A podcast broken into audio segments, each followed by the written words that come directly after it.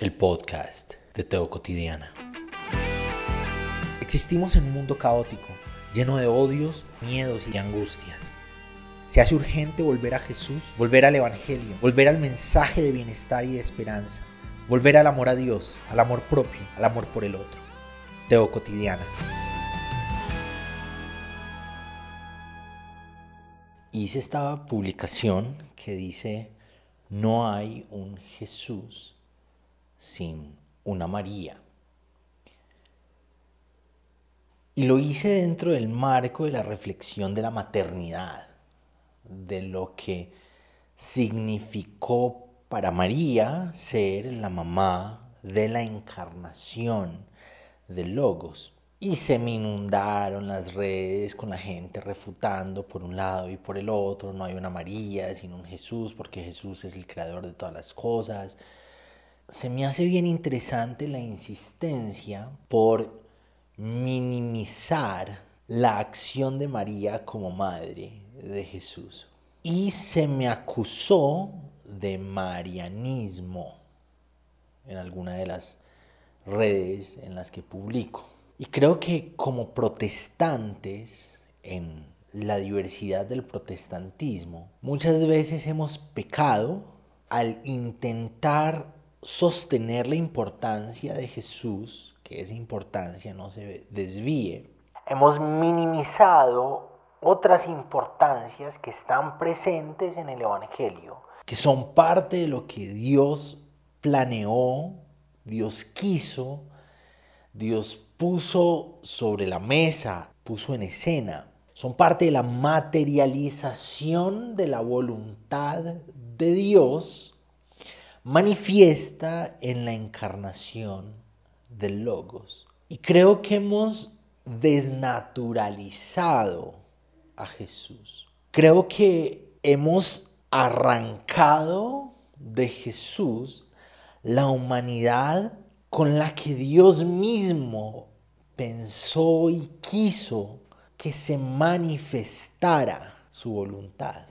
Jesús es la imagen visible del Dios invisible. Jesús es el logos encarnado. Logos es pensamiento y voluntad y emociones e ideas. Logos es percepciones, sensaciones que se manifiestan, que se exteriorizan que se dicen o se expresan cuando un artista pinta o escribe, está en el ejercicio del logos, está exteriorizando, manifestando, compartiendo sus emociones, sus ideas, su forma de entender la vida, de entender el mundo. Y eso es Jesús al respecto de Dios. Jesús es la materialización, la exteriorización, la manifestación, la proyección de los pensamientos, de la voluntad, de las percepciones, de las emociones, de las ideas de Dios. Al mirar a Jesús estamos mirando a Dios, lo que piensa, lo que es, lo que manifiesta de sí. Y parte de lo que Dios manifiesta de sí es el proceso de humanidad que incluye a una madre que lo cuide. Porque en Jesús vemos a Dios vulnerable.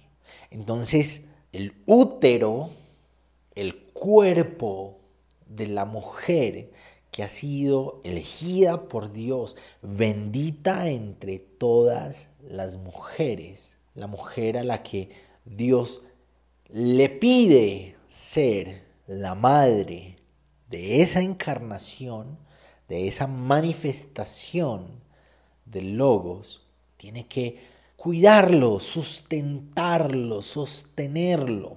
El cuerpo de una niña campesina del primer siglo culturalmente se casaban entre los 14, 15, 16 años, el cuerpo de una niña tenía que aguardar en sus entrañas el proceso de humanidad de Dios, de la manifestación de Dios. Y eso implica cambios físicos y cambios químicos. Eso implica todo el mundo, como lo conocía María, de un momento a otro le iba a cambiar.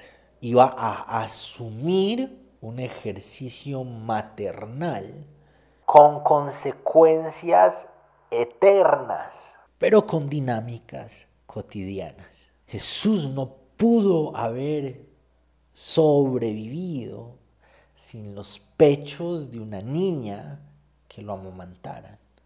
Su mamá no pudo haber sobrevivido sin el cuidado y el amor. Y esa es la función de María como mamá. Una función profunda, una función necesaria, de acuerdo a los textos de la misma Biblia. Era necesario que naciera de una mujer. Y nos da miedo volver a mirar a Jesús en su humanidad plena, a Jesús como manifestación humana en todas las implicaciones de humanidad, de lo divino. Jesús nació de las entrañas de una mujer, tenía que llorar para que lo atendieran su primer lenguaje es el llanto y llora porque tiene hambre y llora porque siente frío o calor y llora porque necesita cuidado, necesita abrazos, necesita saberse en familia. Una de las cosas que fueron bien difíciles en la casa cuando tuvimos a nuestro hijo y que me hicieron sentir bien culpable amamantar fue difícil. Darle la leche al niño fue muy difícil. No agarraba bien y aporreaba a mi esposa. ella tenía unas heridas horribles en los pezones. Y la hacía llorar y la hacía gritar y le dolía y le ardía. Pero si no le daba, no iba a alimentarse, entonces seguía intentando. No sé si eso le pasó a María, pero hay un montón de escenarios de dolor físico, emocional, que ella pudo vivir siendo la mamá de Jesús. Y el papel maternal de María creo que es importante anotarlo y mirarlo, aprender de él dejar de echarle como polvo. Una de las respuestas que recibí a la publicación es, si Dios hubiera querido que Jesús naciera de un palo, así hubiera sido. Ponemos a Dios en este marco de supuestos, de lo que Dios puede hacer, de lo que ocurrió como ocurrió, porque como ocurrió era como Dios quería que ocurriera. María pudieron ser muchas, pero Jesús era uno solo. Si hubiera sido una Ruth, estaríamos diciendo lo mismo de una Ruth.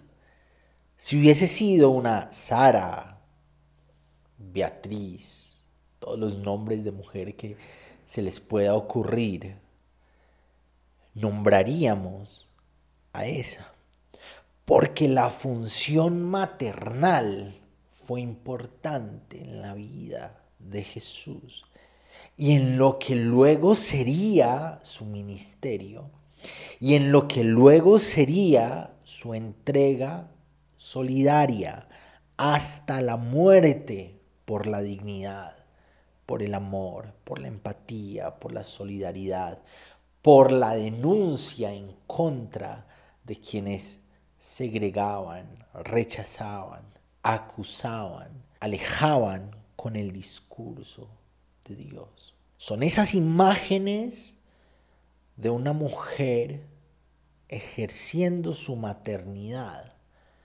las que luego van a funcionar en las parábolas de Jesús, los cuentos cotidianos, los cuentos en los que agarra de una escena y de otra, de una imagen y de otra, relatos para enseñar el reino de Dios.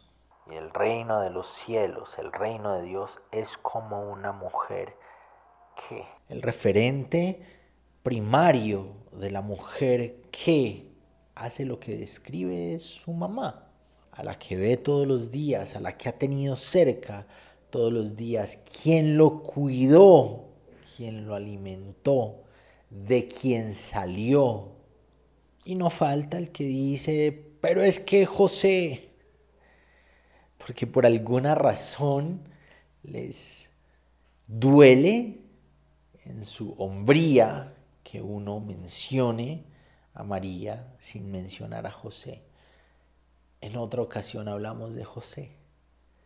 En este momento estamos hablando de María y se vale referirse a lo materno sin la necesidad de que haya un respaldo paterno, sobre todo en nuestras experiencias latinoamericanas donde muchos y muchas crecen en familias disfuncionales, divididas, crecen en familias donde no existe el papá, donde mayoritariamente hay mamás, cabezas del hogar. No hay un Jesús sin una madre que lo cuide, que lo guarde en sus entrañas, que preste su cuerpo y su fuerza vital, que entregue sus pechos para alimentarlo, que lo guíe, que lo enseñe, que lo alimente, que lo acompañe mientras aprende a dar sus primeros pasos, mientras aprende a decir las primeras palabras, mientras crece poco a poco.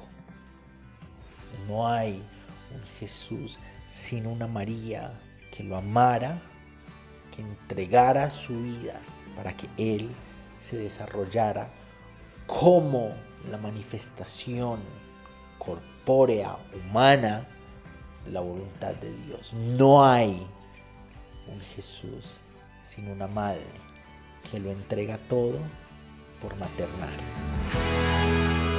Gracias por acompañarnos hoy en el podcast de Teo Cotidiana. Te espero para que reflexionemos juntos en el nuevo episodio.